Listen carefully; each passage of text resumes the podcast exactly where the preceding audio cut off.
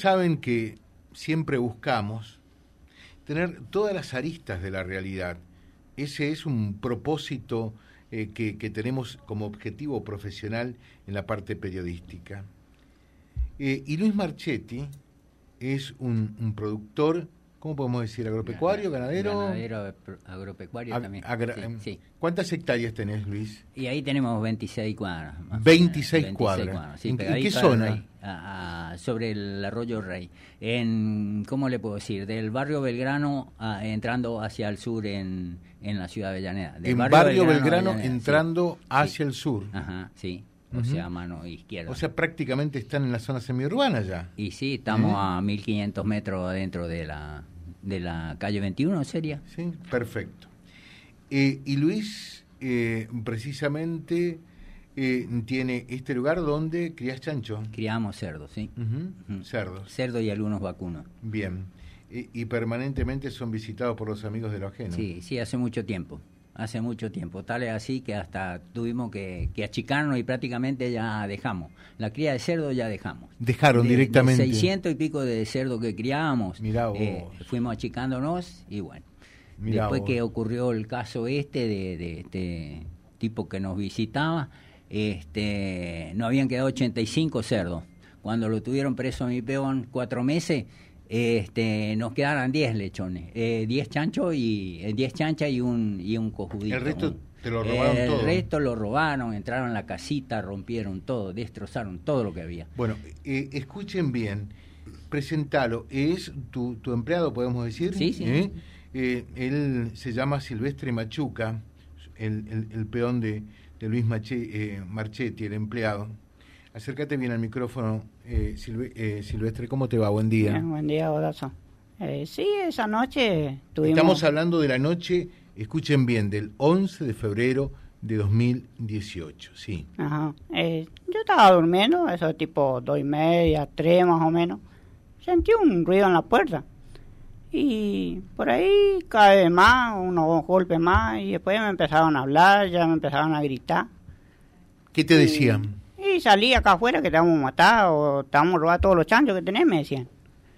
Y bueno, y... ¿Y vos te animaste a salir? No, me senté en la cama. Y por ahí siento que uno le dice, vamos por la ventana.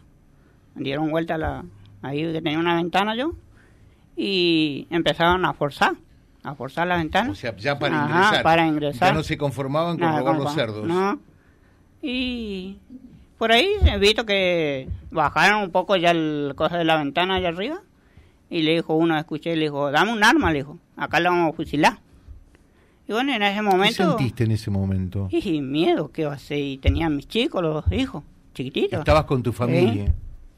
Y bueno, y... Tu señora y tus dos hijos. Y mis dos hijos.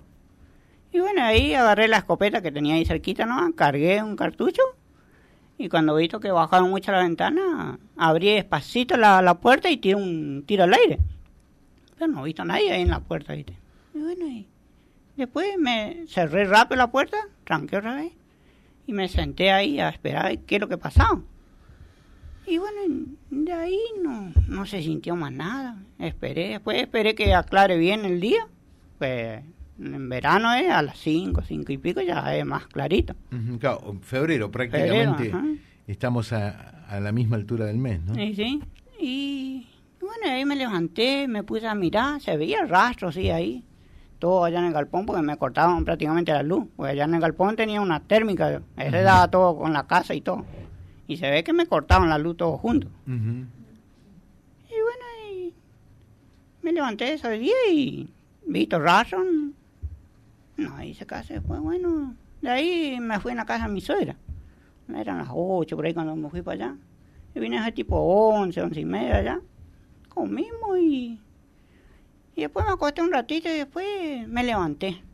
Me fui porque el señor Marchetti sabe ya un carrito para los, para los chanchos. Que tenía comida, pero ya estaba vacío, nada más de cerrarle, ¿no? Me voy a, a querer cerrar el tanque el, de los chanchos la comida y veo un tipo tirado ahí. Y bueno, y me vine para la casa y le dije a mi señora, mira, hay un tipo muerto, le dije. No sé lo, si es que le pegué anoche o qué, le dije. Bueno, le vamos a llamar al dueño de la, a Marchetti, Y bueno, le llamamos. Y al rato apareció él. Y ahí llamó él a la policía, todas esas cosas. Llegó la policía. Y ahí me empezaron a preguntar qué es lo que pasó en esa noche. Bueno, yo le conté. Al rato cae el fiscal. el fiscal Gerosa. Gerosa. Y ahí me empezó a preguntar lo mismo, me empezó a interrogar y qué sé yo. Pero por lo menos me ha dicho, mira, yo soy el fiscal, tiene derecho a un abogado. No me dijo nada. Y, bueno, y así pasó ahí. Y después, bueno, me detuvieron ahí. ¿Te detuvieron? Sí. Me hicieron todas las pericias, todo primero. Y bueno, y ahí me detuvieron. Después, bueno, ahí en la policía, me trataron bien, por lo menos. ¿Qué te decían los policías? No, me dijeron, no, no, me decían, quédate tranquilo, no, que eso va a pasar, me Pero bueno, me trataron bien. Pero mientras tanto te comiste sí, cuatro meses, me comí. Y bueno, ahí después con la justicia, todo, bueno, los jueces, eso, también me trataron bien, así que no. Lo único, el, el fiscal no, ¿viste? me trataba, Y estás enojado todavía con sí, ¿no? Sí.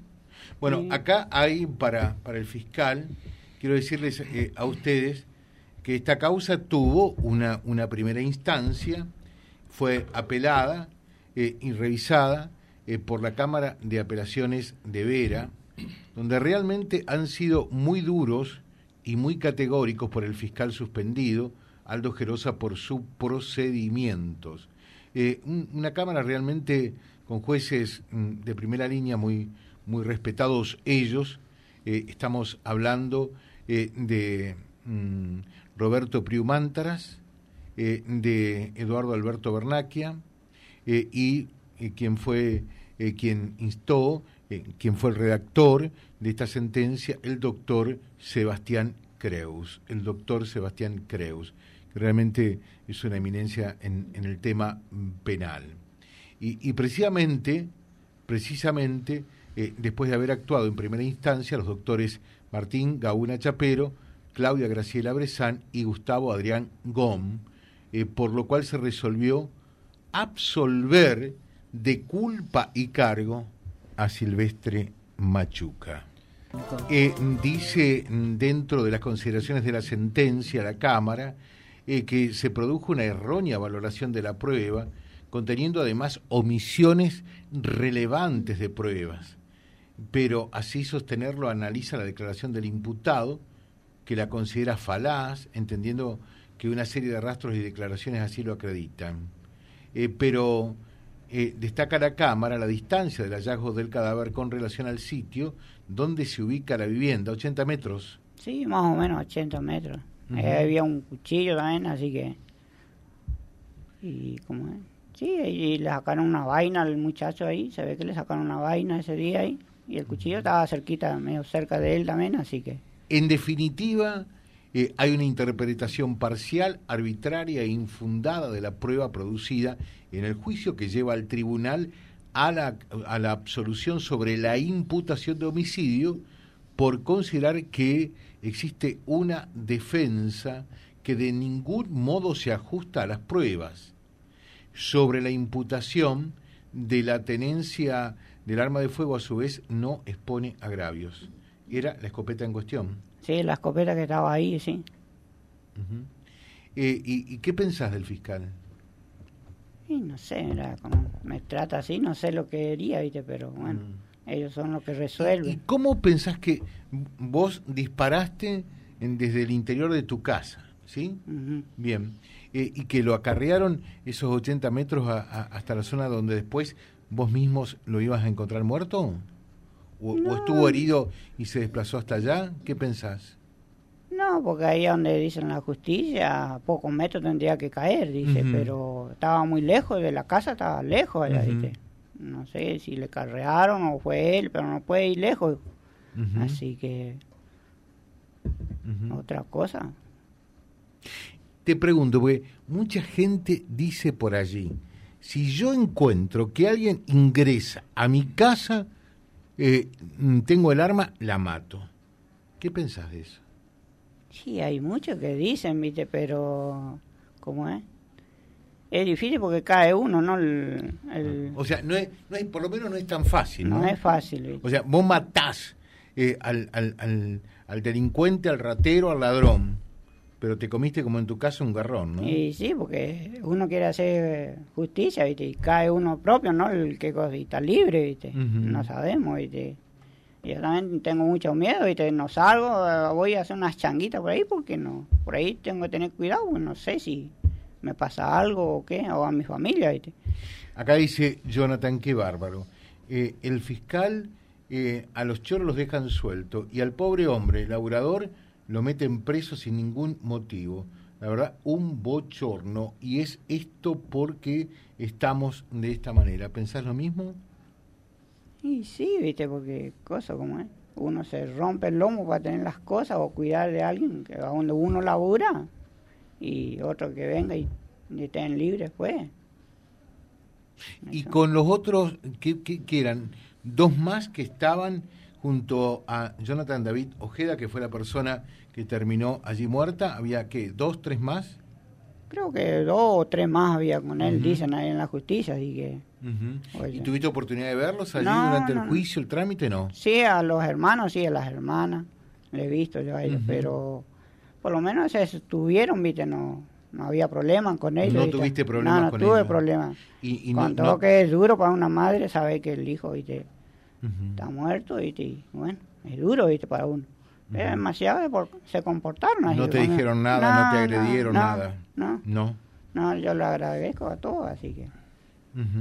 Eh, te pregunto, Silvestre, eh, a esta altura del campeonato, ¿qué es lo que más te duele? Eh, ¿Los cuatro meses que estuviste encerrado y, todo lo que vino? Porque recién termina esto ahora, Luis, ¿no? Esto recién termina ahora. Sí, sí, sí, estos días falló, sí. Sí, estos días dieron el fallo. Pero, bueno. pasó, lo dijimos, seis años. Seis años, sí, seis años y algo ya. Que fue todo un calvario durante todo este tiempo. Sí, seguro, sí. Nosotros, este, siendo dueños, no podemos irnos al campo porque eh, la gente anda continuamente, hay siempre alguien que, que se mete, que da vuelta, andan con perros, tres, cuatro tipos.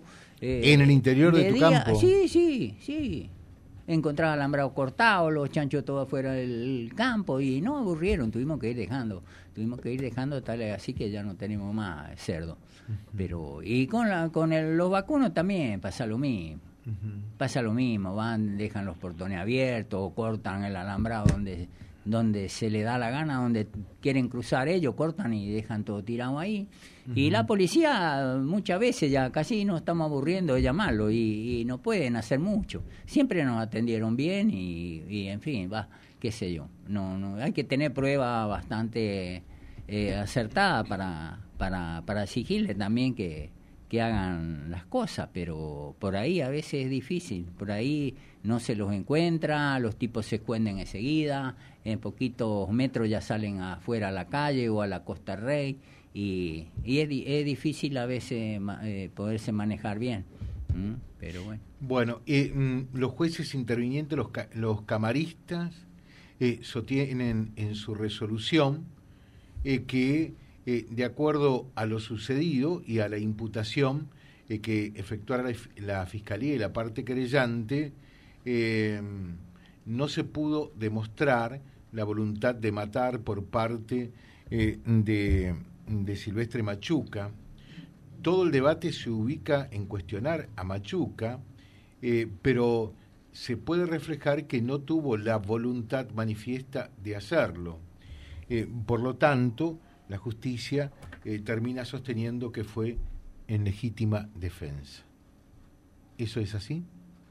Y sí, pues yo me, encontré apretado ahí entre mi piecita y chiquito, y tenía dos chicos chiquitos, mi señora y no me queda otro que hacer un disparo y al aire y como siempre que a veces las noches por ahí también hacía un disparo y te abría la puerta por ahí.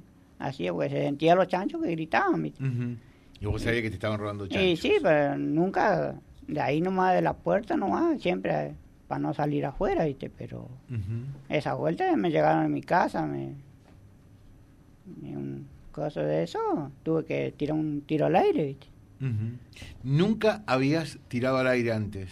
Sí, sí, siempre tiré. Andaban dando vueltas siempre, de fin de semana o entre semana, a veces por ahí se sentían, ¿viste? Y tiraban algunos tiros al aire, ¿viste? Bueno, eh, te decía la pregunta que quedó pendiente. ¿Qué es lo que por allí más te duele? ¿Haber matado a un tipo o haber estado cuatro meses en cana?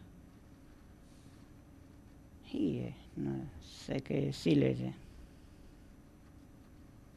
Porque el remordimiento queda también. Queda, viste, uno, viste. Son dos, cosas, son todas cosas muy duras. Muy duras, viste, que no, saber explicarle, viste, más o menos. Así que son durísimas las dos cosas. ¿No te gustaría que te vuelva a ocurrir? No, no, a nadie, ¿viste? pero bueno, ¿qué va a hacer? ¿Y, qué recomendación le darías a esa gente que dice, eh, estoy con un arma en el interior de mi casa, si entra un ladrón, lo, lo, lo gatillo y lo, y lo mato? ¿Pensaría lo mismo? Y no, va. Uno va a hacerlo, pero como es, el caso mío era, yo tiré un tiro al aire y, lo, me comí los cuatro meses. Y tan libres lo que anda, que te llegan a la casa, tan libres, ¿viste? Y yo diría que no, que no lo hagan, ¿viste? Uno en ese momento lo va a hacer, pero no piensa, pues después quedas preso uno solo, ¿viste? Entonces, la gente que te está escuchando, ¿cuál sería el mensaje tuyo? ¿Háganlo o no lo hagan? Y para mí no, ¿viste? No. No. Pues caemos uno mismo, ¿viste? Es lo que me sucedió a mí, ¿viste? Te terminas jodiendo. Jodiendo a uno mismo, ¿viste? Por, Los otros quedan libres. Por unos chanchos. Sí, por unos chanchos por más que sean de Luis y se haya quedado sin, chancho directamente. Sí, ya no tenemos más, así que. Pero lo que pasa que, como es, que también estaba en riesgo la vida de él, ¿eh? Eh, porque te lleguen en la casa querer tumbar la puerta o la ventana, como pasó esa noche, eh, bueno, ahí ya, ya tenés que abrir un poco el ojo también, tenés que ver por, por tu familia, por una persona misma, porque esto, esto esa noche estaban dispuestos a cualquier cosa, no se conformaban más ya con llevarse los chanchos porque dos veces por semana como mínimo se venían a, chorear y a hacer desastre. Se llevaban dos, tres chanchos siempre. Así que como es, este, ahí, ahí hay que pensar un poco también. Está corriendo riesgo la vida de él y de su familia en ese momento. ¿Viste? Mientras que te llegan unos chanchos, qué sé yo, la seguimos tragando. Ahora hace, hace un mes y algo me, me robaron tres terneros. Tres terneros, tres terneros, ¿eh? Y estamos atrás de eso a ver si, si podemos dar. No tenemos certeza, mucha seguridad quién se lo llevó para dar bien dato a la policía, pero bueno, estamos atrás de eso y estos días vamos, vamos a dar a conocer bueno, eso acá dice, hola José, en estas circunstancias yo mato. Bueno, por allí por eso digo, fácil es decirlo, eh, acá te lo está contando Silvestre, que después hay que bancarse lo, lo que viene, ¿no? Que, no es para nada fácil.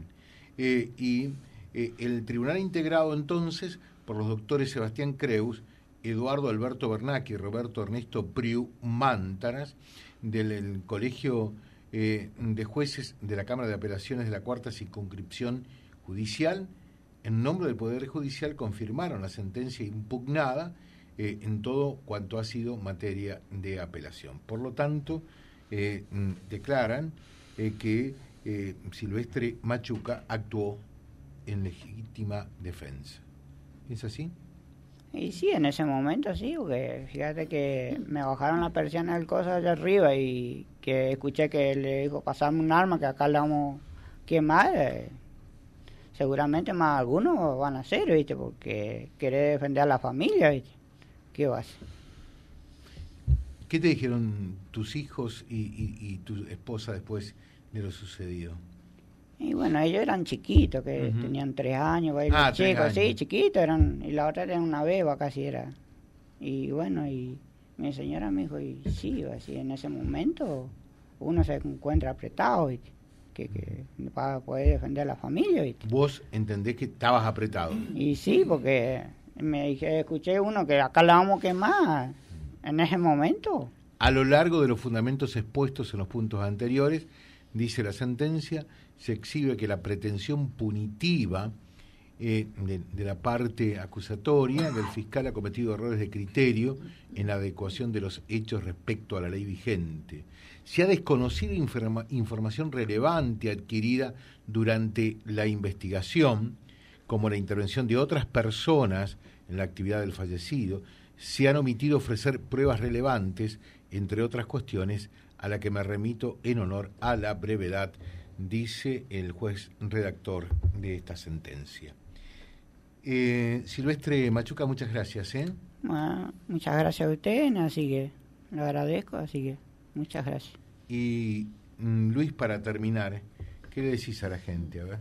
Y a la gente que ¿Qué no, sé. Está bravo decirle está, está bravo, está complicada la mano para los productores. víctima de, los, sí, sí, somos víctimas. Tendría que ver alguna ley, algo que como es que la gente que invade propiedad privada, qué sé yo, aunque sea lo metan preso, qué sé yo, aunque sea 30 días para que se vayan acomodando, porque si no es muy fácil, muy fácil. Se meten eh, esperan que uno se vaya, ven el vehículo, porque uno de a pie a veces no puede andar. Entonces vos te vas en el vehículo, salís del campo y los tipos están seguros que no hay nadie, no queda nadie. Entonces se meten y hacen lo, eh, todo lo desastre que pueden hacer. Y te chorean y te llevan. No se puede dejar trator con batería, con los cables, te roban, toda la instalación de, de luz, de toda la parte eléctrica eh, y, hasta el gasoil hay que sacarle, hay que ponerle eh, lo poco que va a ocupar a veces para desmalezar dos, tres horas o para hacer algún trabajo. Y tenés que dejarlo sin porque te llevan hasta el gasoil. Los cables de la batería, todo eso, los cables de la instalación. Fíjense ustedes